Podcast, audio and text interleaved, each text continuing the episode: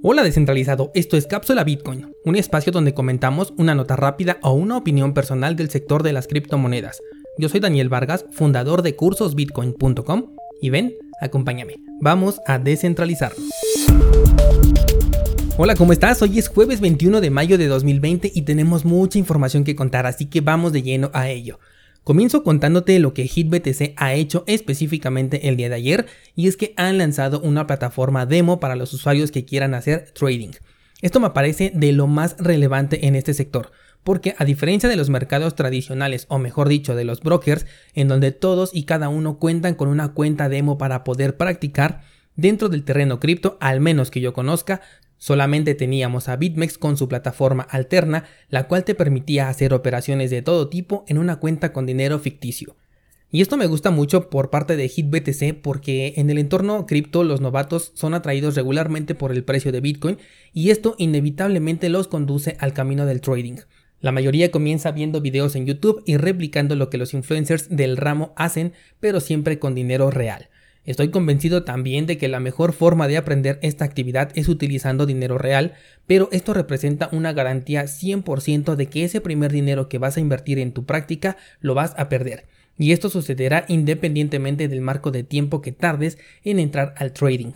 Esto porque simplemente es algo natural, es un proceso por el que todos tenemos que pasar, y es así porque el trading es una actividad que podríamos comparar con una carrera universitaria. Es evidente que ningún profesionista es un experto en su primer semestre de carrera, del mismo modo que un trader novato no va a poder operar con eficacia en sus primeros intentos, y es un proceso que puede llevar entre 6 meses hasta un par de años para poder conseguir una verdadera consistencia en sus operaciones. Por eso me parece extraordinario que las plataformas comiencen a pensar en un entorno de pruebas. Al final esto también impulsa el uso de la plataforma ya que si tú eres un novato y quieres practicar en esto del trading, conocer los diferentes tipos de órdenes e incluso jugar con el apalancamiento para que veas el potencial que tiene este plus tanto a tu favor como en tu contra, pues sí te voy a sugerir que comiences utilizando este servicio de prueba. Y una vez cuando nos acostumbramos a una plataforma es altamente probable que nos quedemos en ella. Eso me pasó a mí con Bitrex y con Bitfinex, que son mis exchanges preferidos cuando yo realizaba trading. Sugiero que le des una oportunidad a esta plataforma, sobre todo si estás comenzando en el mundo del trading. Prueba aquí tus estrategias, juega con el apalancamiento y quema tu cuenta. Ojo, si eres un novato del trading y en tus primeras operaciones obtienes una rentabilidad o alguna ganancia, no te aventures a invertir dinero real a la primera por creer que has comprendido esta actividad. Ten por seguro que se trató simplemente de suerte y lamento bajar tus ánimos al respecto, pero siempre he sido muy claro en que el trading es una actividad bastante compleja. De hecho, puedes pasarte a cursosbitcoin.com, ver el curso gratuito que tengo ahí de trading y poner en práctica la técnica más antigua y eficaz del trading, que es la que te muestro en este curso, en esta nueva plataforma de prueba. Recuerda que lo que encuentras ahí en este curso está completamente basado en el libro El método Wyckoff, así que no es algo que me he sacado de la manga, y si quieres comenzar es un muy buen punto de partida. La siguiente nota que vamos a platicar es la reciente autorización de un euro digital en Francia. A diferencia de la tan sonada moneda digital de China, el euro digital que se ha aprobado con éxito en este país corre bajo una cadena de bloques. Esto no significa que será una moneda descentralizada, mucho menos sabiendo que el Banco de Francia es el que está haciendo las pruebas. En caso de que haya nuevos escuchas en este podcast, blockchain es un libro contable en donde se registran todos los movimientos de la red. Este es un registro que justamente utiliza Bitcoin, pero pueden haber diferentes clases de blockchains. En este caso con la moneda digital de Francia no es un libro de abierto, o sea que no cualquiera la puede revisar y tampoco está abierto, al menos en su primera implementación, al público minorista. Los primeros que lo van a poder utilizar serán como siempre los actores institucionales y esto nos confirma algo que ya todos sabíamos y que ya hemos venido platicando a lo largo de diferentes episodios aquí en Bitcoin en español. Se vienen monedas digitales de cada país y estas van a ser una simple copia de lo que tenemos hoy en día con la desventaja para nosotros de que van a correr en una blockchain en donde toda la información va a quedar registrada y será de acceso limitado para quienes controlan este nuevo servicio. Francia a su vez ha sido uno de los países más abiertos a la adopción de las criptomonedas, pero como sabemos con un gobierno nunca hay que confiarse, pues lo mismo pueden retractarse de un día para otro y volverse hostiles cuando sus intereses se vean afectados. Mientras tanto, y pasando a otras noticias, Satoshi Nakamoto hace su reaparición después de 9 años de ausencia y mueve unas criptomonedas de su cartera.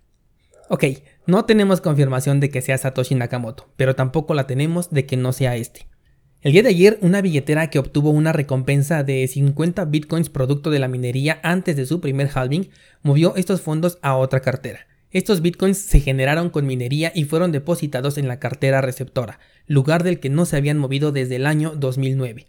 Una década han pasado estos fondos sin moverse y aquí la comprobación de la enorme diferencia entre Bitcoin y el sistema tradicional, en donde una cuenta bancaria no puede tener esta, mm, llamémosle muerte temporal, porque es bloqueada y tienes que acudir a revivirla.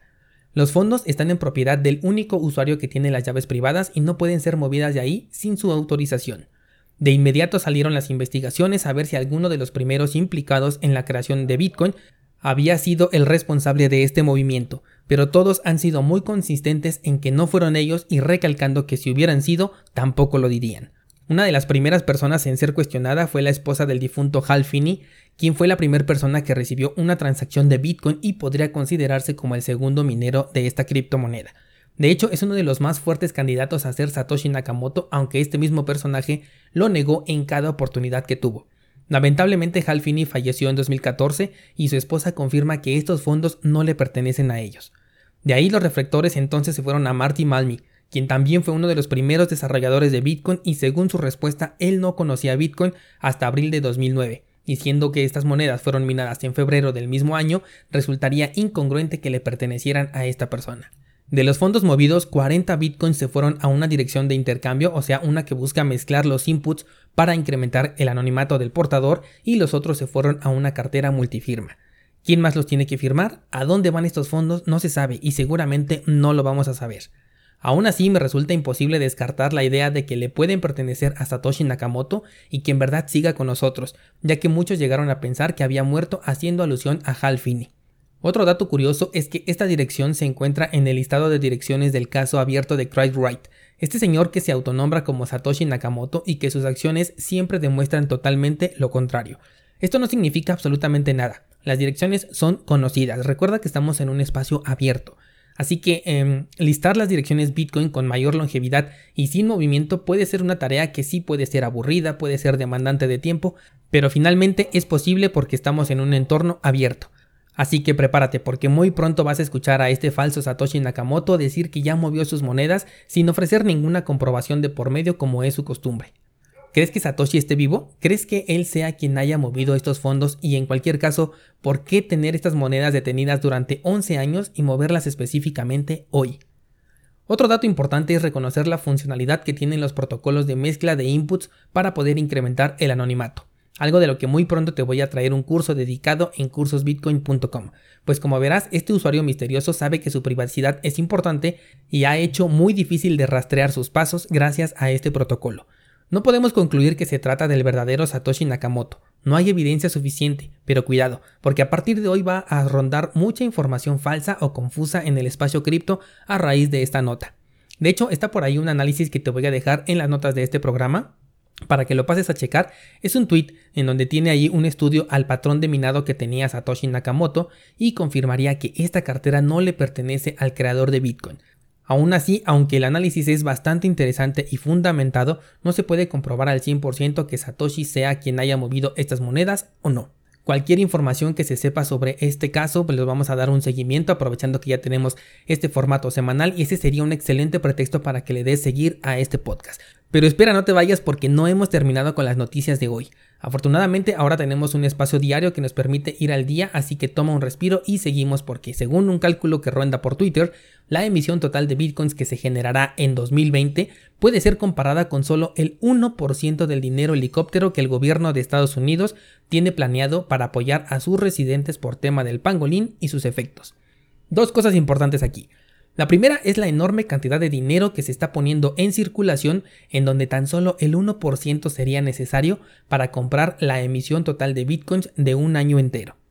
Esto nos debe dar una idea del ritmo tan acelerado al que la Reserva Federal está devaluando su propia moneda y también sobre el enorme impacto que tendrá una vez que esto caiga en la economía real. La economía real se refiere a la que está en nuestras manos, la que podemos ver en el transporte público, en los precios de productos y servicios.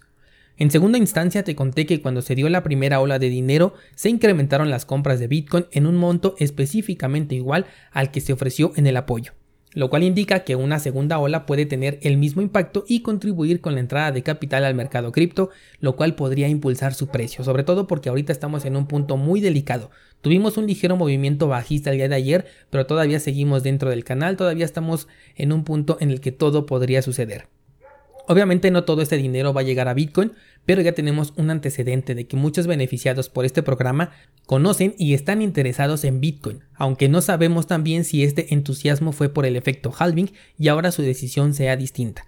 Pero esto en conjunto con el hecho de que ahora la recompensa es más baja para los mineros, con el hecho de que acabamos de tener otro cruce dorado dentro del análisis técnico de Bitcoin y que históricamente el precio ha subido después del halving, podría motivar al mercado cripto a tener una nueva sesión alcista que hasta ahora parece no confirmarse y que en lo personal no creo que veamos sino hasta posiblemente en noviembre de este año. Y me refiero apenas a la ruptura de los 10.500, no ya a un movimiento impulsivo. Y además, este comentario solo tiene validez hoy porque no sabemos lo que va a ocurrir mañana y que pueda cambiar la perspectiva a largo plazo. Así que por ningún motivo lo tomes como una recomendación de inversión. Tengo otras dos notas, pero creo que ya extendí mucho esta cápsula, así que para hacerla más ligera, mejor las mezclo con el episodio del viernes, así que prepara tu pizza y nos escuchamos mañana con más información del criptomundo. Y sí, dije una pizza.